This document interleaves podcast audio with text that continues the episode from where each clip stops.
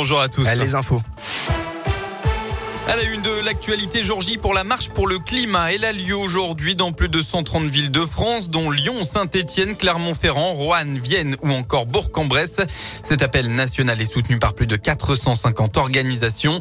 L'écologie est absente du débat dans la campagne présidentielle. Hein, la semaine dernière, ce sujet a occupé moins de 2% du temps de parole, alors que l'environnement est la troisième préoccupation des Français.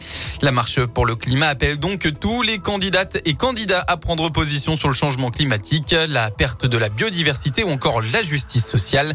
Grégoire Delano, militant Greenpeace à Clermont-Ferrand. Nous, on pense qu'une transition écologique, elle peut pas se faire sans justice sociale.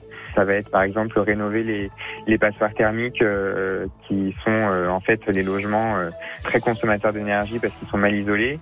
C'est souvent des logements où habitent des personnes à bas revenus.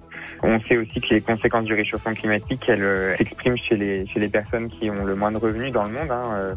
C'est souvent les plus pauvres qui en pâtissent. Et donc, du coup, mettre la justice sociale au cœur de nos revendications, c'est aussi dire que cette transition, euh, elle doit être juste et socialement euh, acceptable. Dans la Loire, euh, par exemple, rendez-vous à 10h30 tout à l'heure devant la Bourse du Travail à saint à 15h au départ de Rouen-Plage. Plus d'infos sur radioscoop.com et l'appli Radioscoop pour les autres marches pour le climat près de chez vous. À Grenoble, cinq personnes, dont quatre enfants, ont été retrouvées décédées dans un appartement dans la soirée hier.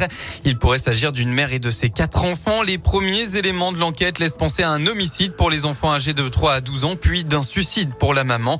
Le tout par absorption de médicaments dangereux. Une enquête a été ouverte.